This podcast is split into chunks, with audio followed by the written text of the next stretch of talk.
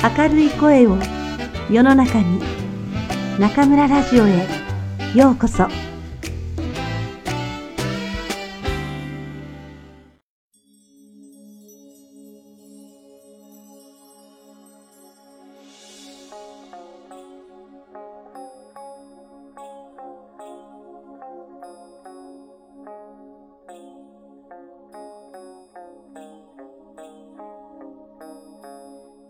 皆さんこんばんは。今夜も中村ラジオへようこそ。私は当ラジオ局のディスクジョッキー、中村です。さて、大好評いただいております、お招き部屋。今日はですね、大変素晴らしいお客様をお招きしております。まず、私の方から簡単にご説明いたします。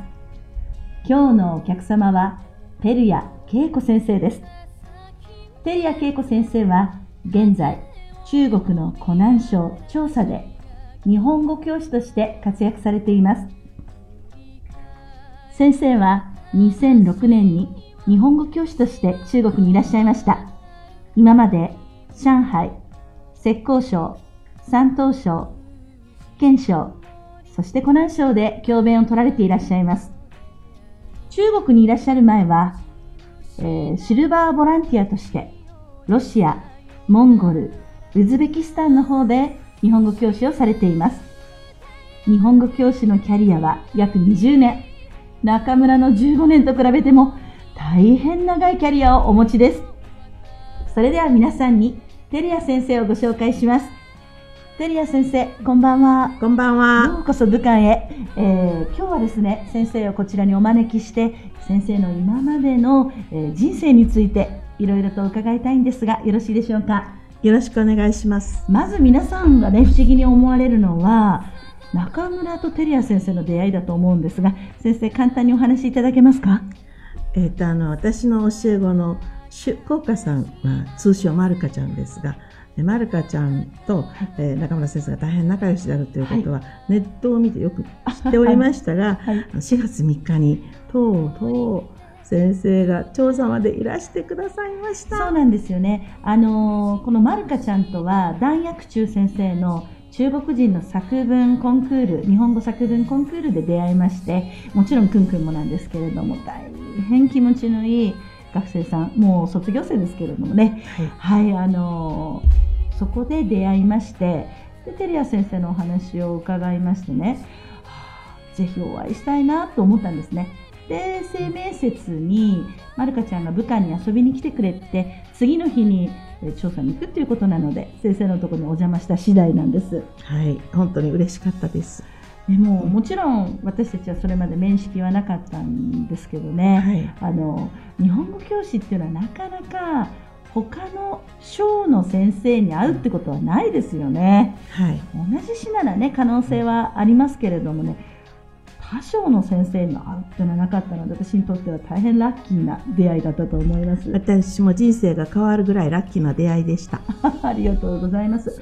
まず先生が日本語教師になったというところからお話を伺いたいんですけれども。はい、あはい。のよく聞かれますが、ええ。私以前沖縄であの、はい。予備校を経営しておりまして、はああ塾ですい、ね、あの古典を教えてたんですけど特に古文の方ですね。はい。それが沖縄っていうの季節感がちょっと他府県と違うので、はい。古典文学読んでもピンってこないこと多いんですよ。そうですよね。夏がね、はい。冬がないといえばそうです。はい。でその桜の花が白く見えるとか、ああの七草がゆとかそういうのも知らなかあったので、そうですよね、であの教える時に文法ですね。はい。他府県の人がピンってくるのピンってこないんであのー英語でよく教えてたんですよ。英語で？はい。要するに古典文学っていうのをはい。感覚で読むんじゃなくて、はい綺麗にこう形を作った英語で教える。外国語のように、はい。ということですね。そうですね。そうするとすごくわかりやすかったんですよ、はい。それでその古典、まあはい要するに古文の方ですね、えずーっと教えているうちに、えはい。あ外国人にもはい。あの維新伝心とか、はい。行間を読むとかっていう世界ではなくて、はい。きちんとこう形作られたものええ。で理解していけば、はい。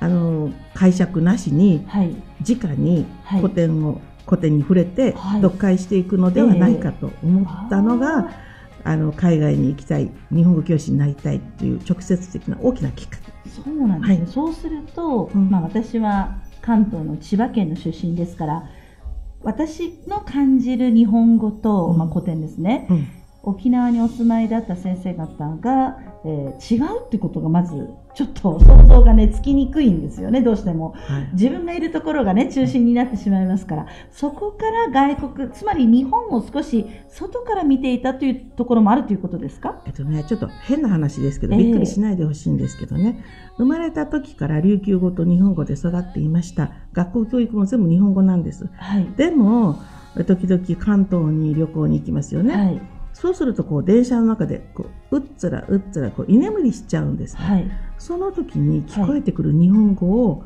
理解してしまう自分が珍しかったんです。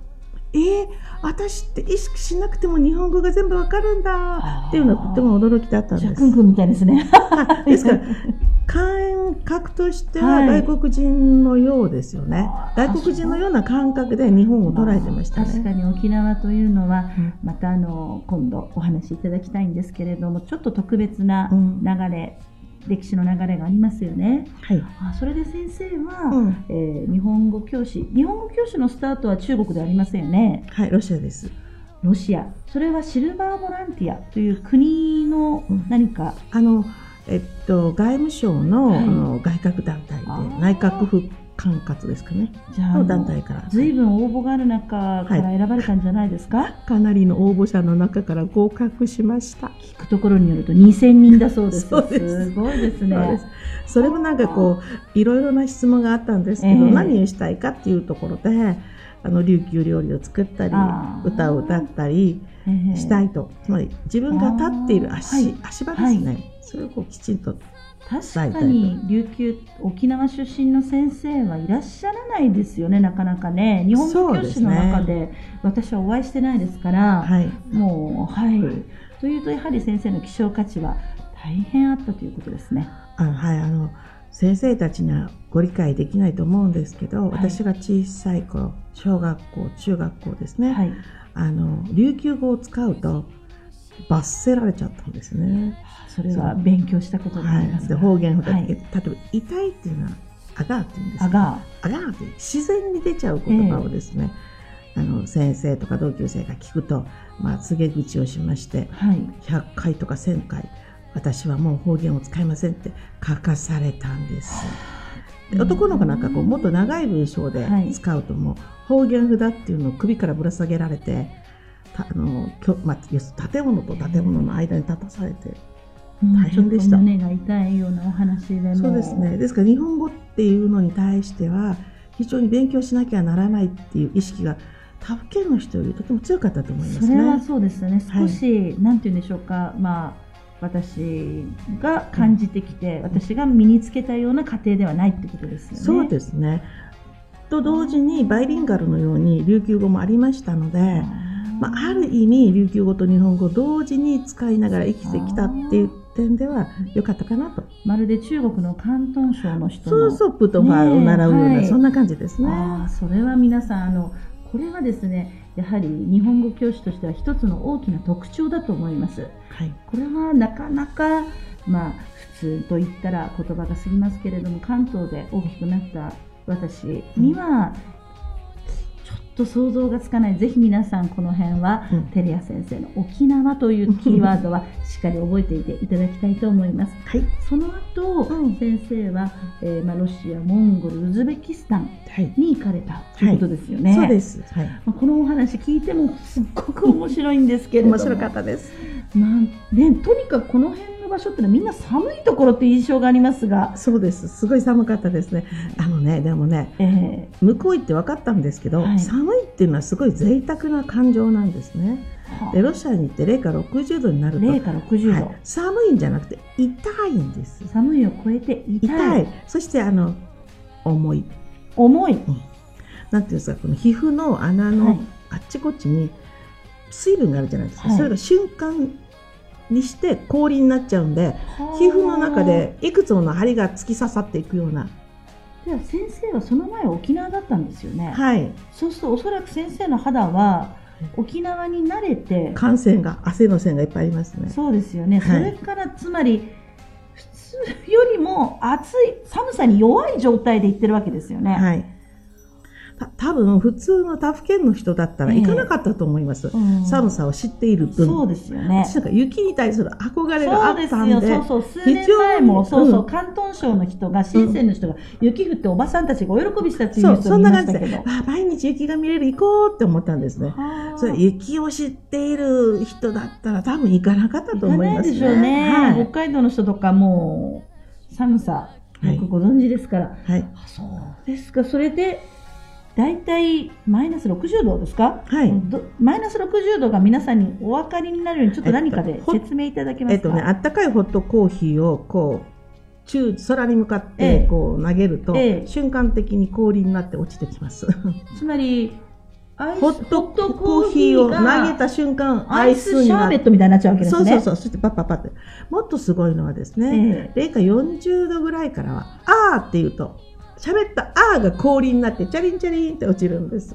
はあ、もう本当うちのカッパちゃん外に出たら何秒持つんでしょうか。いやもう死んじゃうかもしれません。もうちょっと試してみたいですね、まるで。はいえ、それで、じゃあ、あの、先生はうん、ロシア、モンゴル、ウズベキスタンで、はい合わせて何年ぐらい行かれてたんですか、えー先生何年でしょう？忘れました78年ぐらいはあ、日本人が一人だったってこともあるんだそうですね。そうですね日本人は一人でしたね。あのロシアの場合はロシアが。マガダン州というところではい。アラスカの隣なんです、ええアラスカですか。はい。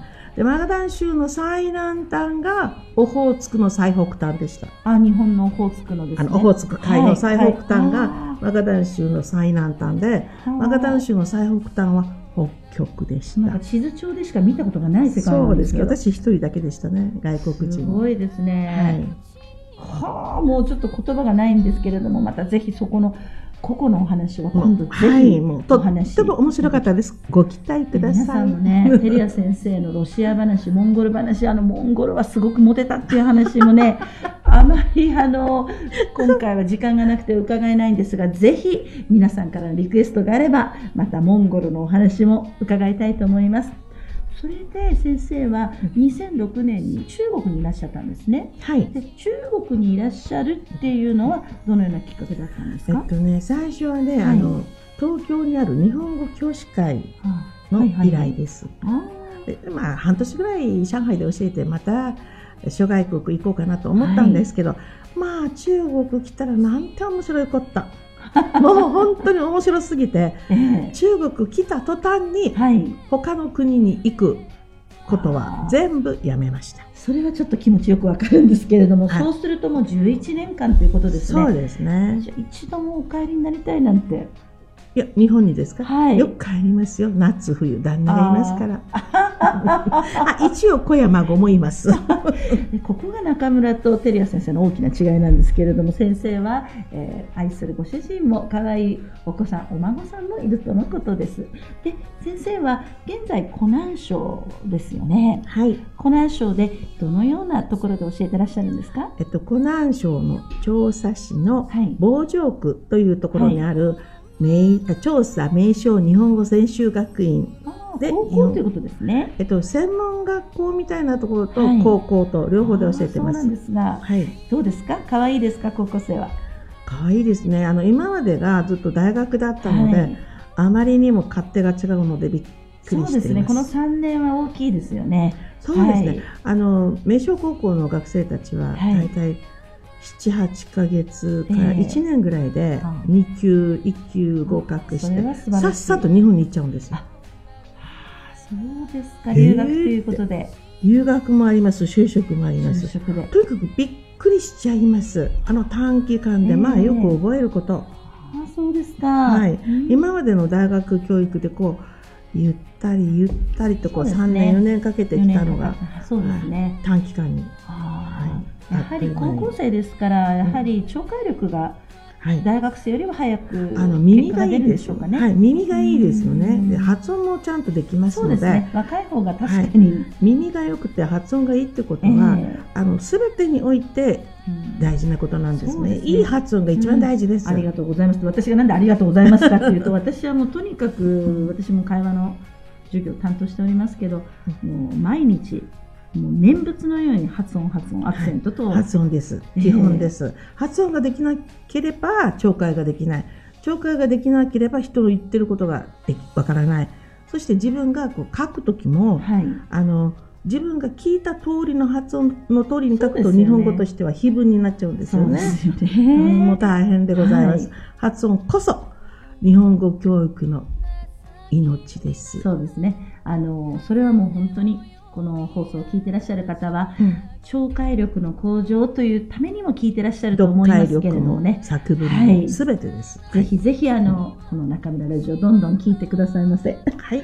それでは、うんえー先生が日本語教師として今もおっしゃられてましたけれども、あの、うん日本語教師だけではない。まあ私も日本語教師ですので、日本語教師のお話、また伺いたいんですけれども、それよりも中村が聞きたいのはですね、先生の子育てなんですよ。私、猫は育ててるんですけれどもね。はい。ねえ、人様のお子様もお預かりしてるんですけれども、血を分けたですね、子供はいないものですから、先生にぜひこの子育て論、はい。照屋恵子先生のはい子育て論、ちょっとスペシャルですよ、皆さん。はい。では、ちょっと先生、あの、例を挙げて教えていただけないでしょうか？はい、あの私の子育ての基本っていうのは、あの愛すること、信ずること、待つことです。愛すること、信じること、待つこと。はい。で、その前にあのいつもはい教育、育てることはい。だと思ったんですね、はい子育てにしてもね。でもね、自分がノーベル賞を取るような何かを考えたりしたわけじゃないので、はい。ただ今まであることと、えー自分が学んだことを、はいまあ、集大成してはい。伝えていく作業しか親にはないんじゃないかと。それが25、6の時に分かりまして、はいあの、息子の名前は伝説の伝、あ伝説の伝えるということはい。名前は伝えくんという名前にしました。はい。男の子ですね。それでえ何を伝えるかっていうと、やっぱり愛することと信ずることを基本にして、はい子供の成長を待つこと。えー一番待つのが難しかったですね。ね。あの愛は、うんあの本能的なので、はいすぐ出てくるんですね。はいそしてこう愛しているとなんか信ずるっていうのも結構自然についてくるんですけど、はい。あとは待てないんですそれね。はね、うんわかりますね。少しだけ教師をやってるとうん。すっごい待てないんですよね。はいでも自分が本当にいい親はい。になりたいと思った時に、はい。待つっていう訓練をしなければならないと思いました。まあ、例えば、うとこですはいね。例えばなんですけど、ええあのうちの4人の子供のうち4番目の子は全然勉強しなかったんです。ははい、遊んでばっかりいました。あはい。でも私はあの子をいつも膝の上に乗せて、えもうちっちゃい頃からですね、はい多分1、2歳の頃から、はい。で小学校の5、6年の頃、えそこまで行きませんでしたけど、ええ小学校の低学年の頃までですね、いつも勉強しないことを叱るのではなくて、はい。大器晩成型だから心配しないでと言って、ああの、私がたって言って、こうくんいいって、た、いき、晩成型を交代交代でずっと言ったんです。大器晩成。はいで、その言言葉葉がですね、今もあの子の中にあって、あ私が、大丈夫、大器晩成だよ、心配しないで、じゃあお母さんと一緒に練習しようって言って、座らせて、た、いき、晩成っていう練習したんです。ですから、慌てないで待ちますよっていうことなんですけどう、ん本当に待たされました。勉強しないで、毎日遊んで。そうですか。まあ、耳の後ろも真っ黒けで、爪も切らないで。真っ黒な爪でですね。わんぱく坊やだったんですか？はい、沖縄の端から端まで毎日自転車で遊んで、学校もよく休んでましたね。トットちゃんみたいですね。はい、でうちのあの冷蔵の玄関の先に、は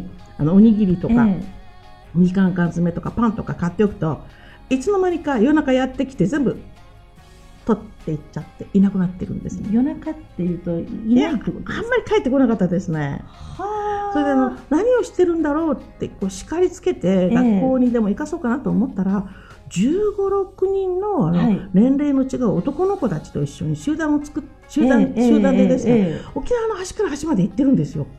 だからはあこんな貴重なことはないな。多分他府県の人は誰もしてないだろうと思いまして。ね。勉強はまあやりたい時になったら教えようかと思ってほっときました。いやでそれがねうんなんかすっごいうれ待つのいや、大変でしたよ。だから建物から建物に飛んだりもしましたね。もともと先生でいらっしゃいますからね。はい。教え子が全部先生でいつも怒られましたよ。ああ、小学校の先生が。はい。毎日問題児の母として呼ばれました。もうトットちゃんをね、皆さんもね、窓際のトットちゃんってご存知でしょうけれども、まるでトットちゃんとトットママみたいですね。そうですね。ある日、あの、息子の、あの学校での PTA の会合がありましたので、行ってみましたら、みんなの学生のの机の上に名前があるのに、うちの息子の名前、テルヤコウって言うんですけど、ないんですよ。おかしいなと。4人も子供がいますから、あれ担任の先生、去年の先生と間違えたのかな、あれ、違う兄弟の先生だったかな？と思いながら、何回も何回も4人分探して結局どこにもないんで、あまた戻ってきましたら、やっとあの黒板とくっついている机の上に息子の名前がありました。つまり一番前ですか？もう先生と背中合わせで息子の前は黒板だけです。一番前にぴたり。そうです。あの列の一番前じゃなくて、もうね、先生の教団のさらに前になります、ね、前です、はい、それでびっこれかなりの問題児ですよね。まあ、うん、そう申し上げざるを得ないですね。座ってみたら、えー、まあ、あの、他のお母さんたちの目が痛くて、それはもう3分の1、3分の1も時間が経たないうちに15分ぐらいでですね、えー、吐き気を催すほどの辛さを感じたんですね。で、先生がまた怒ってて、も、の、を言わず怒ってて、背中で私を睨みつけてるんですよ。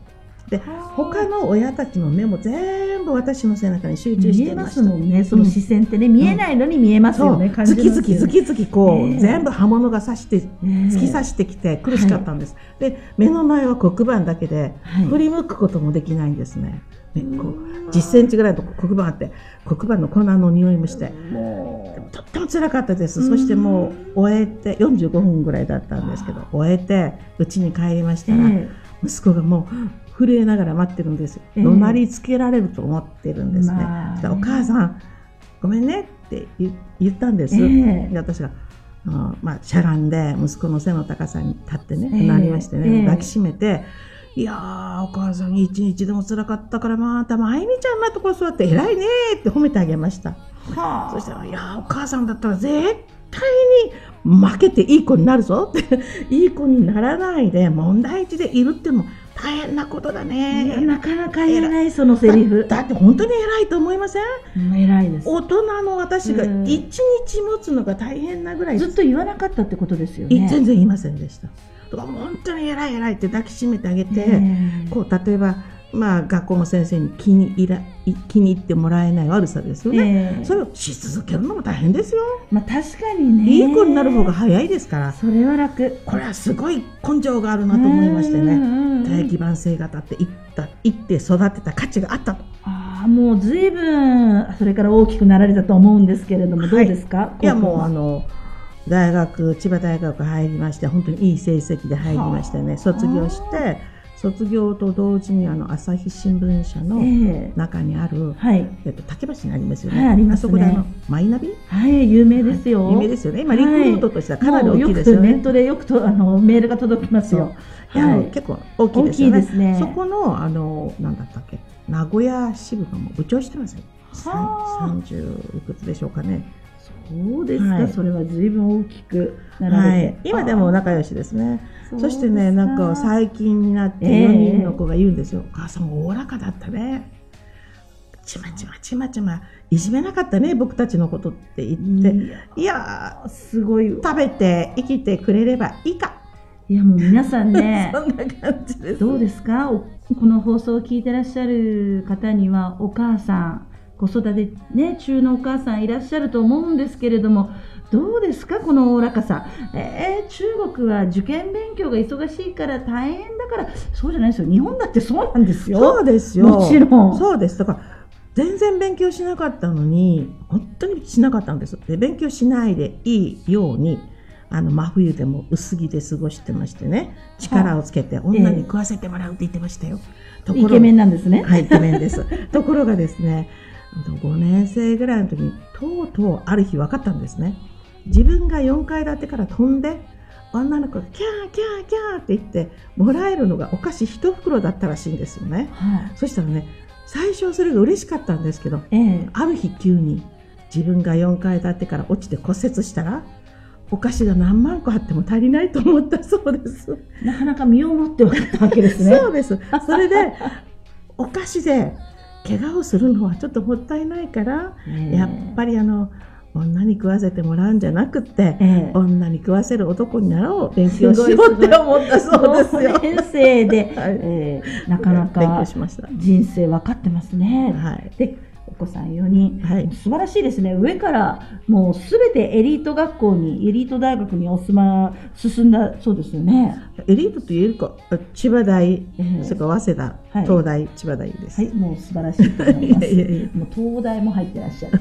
で、あのその後、まあ子育てはもう終わられて、はい終わりましたえー中国や世界のうん子どもたちをお育てになって、はい。やはり今中国のこの放送を聞いてる、まあ、日本語がわかるっていうことなんですけれどもお母様方に伝えたいっていうことはどういうことでしょうか？やっぱり、あの、なんていうんですか、一段一段階段を上っていけば、10段につきますが、一段一段上るたびに、すごく疲れてストレスが溜まってしまうと、はい10段に上っちゃったらもう疲れ果てているんですね。はい。でも、あの、考え方とか、違う努力で、はい。1段から20段、30段にも飛んでしまう能力も人間にはあるので、そのあの自分が安心する成績の取り方ではなくて、はい。こう短期的短期間で、はい1学期2学期とかはい。1年2年とか、ええ。この試験この大学入試とかっていうんじゃなくて、はい。20年30年っていうはい。長い、あのロングスパンで、はい。え子育てをしていただきたいと、ええ。つまり親が、はい。まあ、周りから見たらあいつは狂ってるんじゃないかってはい。思うぐらいの、え狂信ですよね。うん。それぐらい子供を信じてあげて、他のものは一切シャットアウトするわけです。要するに母親えのうん。子供に対する信頼と待つ力、それはこそ本当に。一番だと思います。途中途中、どんなに例えばいい小学校出ても、い、い高校出ても、ええ。いい成績を取っても、はい。最後で疲れてしまって、はい。社会に適応できなくなるような子育てをしてははい。意味がありません。皆さんいかがですか？もう中村一つ一つ感じ入りながら聞いてるんですけれどもね。本当にあの皆さんね照屋先生といろいろなお話伺いたい聞きたい個人的に聞きたい。ぜひそういう方はウェイシンゴンジョンハーの方で私の方にまずメッセージください、えー私が先生に聞いてみますよ。はい。照屋先生もっと聞きたいところなんですけれどもえまたぜひ次回来ていただきまして、はいあのお話をはい。続けたいと思います。今日はどうもありがとうございました。ありがとうございました、先生。先生にお会いできて嬉しいです。ありがとうございます。はい。それでは皆さん、また次回、ここでお会いしましょう。おやすみなさい。